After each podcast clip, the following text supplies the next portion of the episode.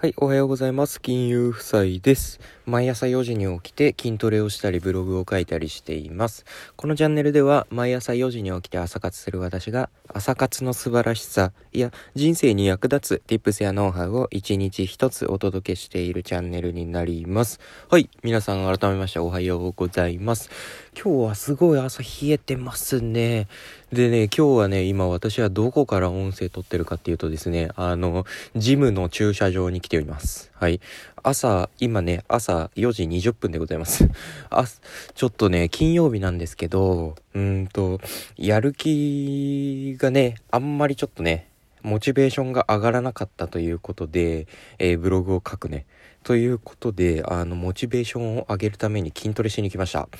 ね、あの、筋トレするとね、モチベーション上がるタイプなんでね、簡単な体ですよね、私はね。うん。ということでね、今日はね、何のお話かというとですね、今日は、えーと、今日の話っていうのはですね、住宅ローンの審査をクリアする3つのポイントっていう話をしたいと思います。はい。昨日ですね、あの本当にいいと思うね、銀行の商品2つについて話したんですけども、その中にね、入ってました住宅ローン。ね、今日はその住宅ローンの審査をクリアするポイントを3つ話したいと思います。ということでね、はい、今日もね、銀行員が伝えますシリーズをやっていきたいと思います。はい、ね、あの、皆さんね、えーと、まだ住宅ローンを組んでない方もね、多くいらっしゃると思うんですけども、えっ、ー、と、意外とね、住宅ローンの審査って通りません。うん。意外と通らないんですよね。私もね、えー、申し込みを受けて、えー、審査をね、するんですけども、基本的にね、えまあ、通る人通らない人はね、3割ぐらいいますかね。結構いるんですよ、通らない人っていうのは。で、そのね、住宅ローンのね、審査をね、クリアするポイントっていうのをね、3つ話していきたいと思います。はい。まずポイントをね、もう3つ言っちゃいます。はい。1つ、返済比率は30%以内か。2つ目、担保に入れられるか。3つ目、収入は安定しているか。この3つがクリアできていれば、基本的に住宅ローンの審査って大体通るんですよ。うん。じゃあ、あの、一つ目から話していきますね。一つ目、返済比率は30%以内かってとこなんですけど、返済比率ってそもそもなんだっていう話なんですけど、あの、年収に対する借金の年間返済額の割合のことでございます。ね、ここには、と、住宅ローンをね、これから組もうと思ってる住宅ローン以外の車のローンとかね、教育ローンとか、そういう借金も入ります。ね、例えば、例えばですよ、あの、年収が1000万円ですと。で、車のローンが、ま、あの、1年間で50万払ってるよ。で、今回組もうとしている住宅ローンの返済額は1年間で150万円だよと。とすると、えー、年間の返済額っていうのは、車のローンの50万と住宅ローンの150万足して200万なわけですよ。で、その200万をですね、年収でね、え、ー、と、割合出しますと、返済比率っていうのは20%ってなるんですよ。ね、えー、返済比率は20%です、この人の。というところで、えっ、ー、とね、返済比率1個目のポイント30%以内かっていうところにね、収まってるわけですよね。20%なんで。というところで、まず1つ目クリアと。いう感じです。で、2つ目のね、担保に入れられるかっていうのは、これはそんなに気にしなくていいです。担保に入れられるかっていうのは。あの、その物件が、ね、適正な価格かどうかを審査します。うん。で、そのね、適正な価格価格かどうかっていうのはこっちで勝手に評価するので、銀行の方で勝手に評価するので、特に何もしなくても大丈夫です。で、なんでこんなことするかっていうと、実際に、あの、私あった話なんですけどね、住宅ローンを、まあ、4000万のね、家を買いますと。買いますって言ってるんですけど、ね、実際買う、まあ、申し込み金額も4000万みたいな感じなんですよ、その家のね。でも実際その家をね、ちゃんとね、見に行ってみたりするとですね、あの、え、この家4000万もしないやろっていうね、ところでね、あるわけですよ。ポツン、本当にね、あの、田舎の土地も安いようなところに、えっ、ー、と、ポツンとね、あの、新築じゃないんですよ。中古ですよ、しかも。中古のね、あの、家がポツンと建ってるようなところ4000万円で買うっていうんですよ。で不動産屋さんとのなんだろうなんて言うんだろうその契約まではまだ行ってないんですけどそのいくらでみたいな簡単な概要みたいなところに4000万って書いてあるんですよ。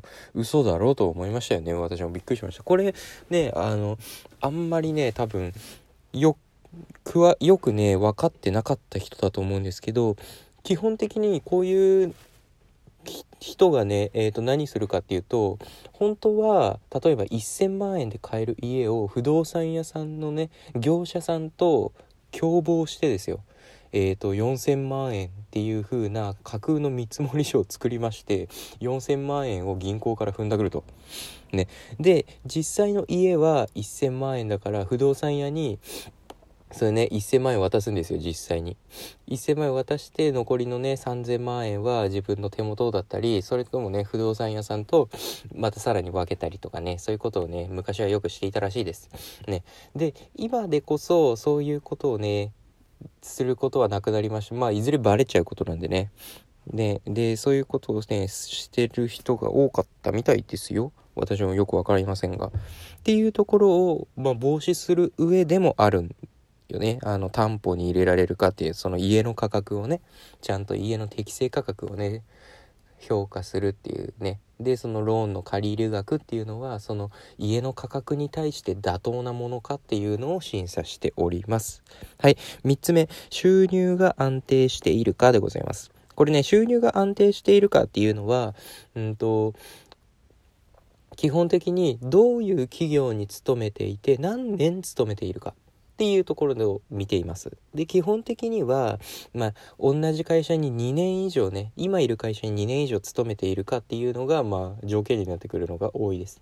で、場合によっては1年間とかでも OK。で、例えば、技術職のね、えっ、ー、と、まあ、IT とかのね、技術系の仕事をしている方で、えっ、ー、と、キャリアアップのために、同じ業種なんだけどあの会社は変えて転職したみたいな仕事のやる内容は一緒なんだけど会社を変えましたよみたいな場合はあの特にその2年間同じ会社で働いてなきゃいけないとかってそういうところはありません。でも、あの、たまにいるじゃないですか、こう、点々と、いろんな業種をね、点々ともう1年ぐらいで辞めちゃってみたいなのを、まあ、5箇所ぐらい続けてるみたいな人もたまにいますよね。いるんですよね。で、そういう人は、ちょっと今後もね、あの、急に、今年収500万かもしれないけど、急になんか、ふと思いつきで辞めちゃって年収300万とか200万円の会社に転職するなんてこともねあるかもしれないっていうのでその収入が安定しているかこれから先も安定するかっていうのを見ているってわけですね。はいということでございます。はい今日のねこの3つ今日話したこの3つのポイントをまあ、クリアできていれば基本的に大丈夫だと思います。はい。で、住宅ローンの審査っていうのは、事前審査と本審査って2つあるんですよ。で、事前審査の段階で今のところを、まあ、確認していくと。で、えっ、ー、とね、事前、事前審査が通れば、ほとんど本審査っていうのも簡単です。で、本審査っていうのは実際に、そのね、あの、書類を集めてもらって、本当にね、あの、事前審査の時に、言っていたこととか、まあ、やっていたことあと年収だったりそういうのが、まあ、本当かどうかっていう意味の確認でねあの資料を集めてもらう。でその資料を提出してもらった上で再度同じような審査をすると。でこれが本審査なんで基本的に事前審査が通ればあのもう大体通りますっていうことでえっ、ー、とね今日の話は3つのポイントね。えっ、ー、と返済比率は30%以内か。家あ2つ目担保に入れられるか。3つ目収入は安定しているか。この3つをねあのクリアしていれば大体大丈夫だと思いますのでえっ、ー、と今日はねそんな感じのお話でございました。はい。ねえっ、ー、とまあ今でこそねなんですけどえっ、ー、と家ってね結構ねみんな買いたがるんですよね。